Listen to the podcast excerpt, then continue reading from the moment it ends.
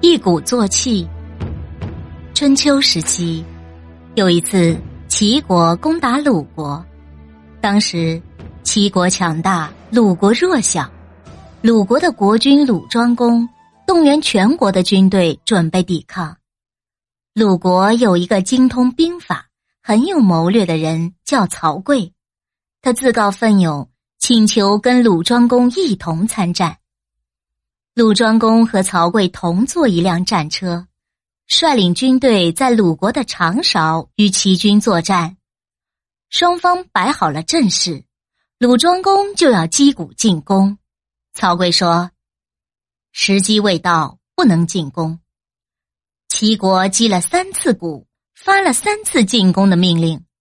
曹刿才对鲁庄公说：“好了，现在可以进攻了。”于是鲁军鼓声震天，士兵们像潮水一样冲向齐军，把他们打得落花流水，抱头逃命。鲁军乘胜前进，把齐军全部赶出国境。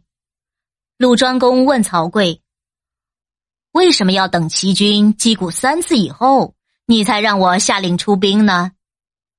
曹刿答道：“打仗时主要是靠勇气。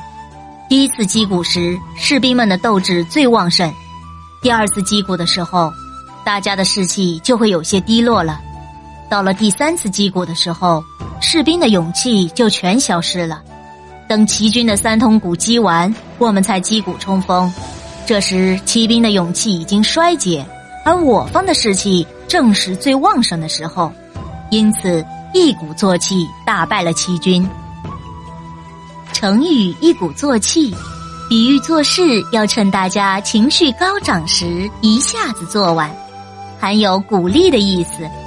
鼓，敲战鼓，作，振作。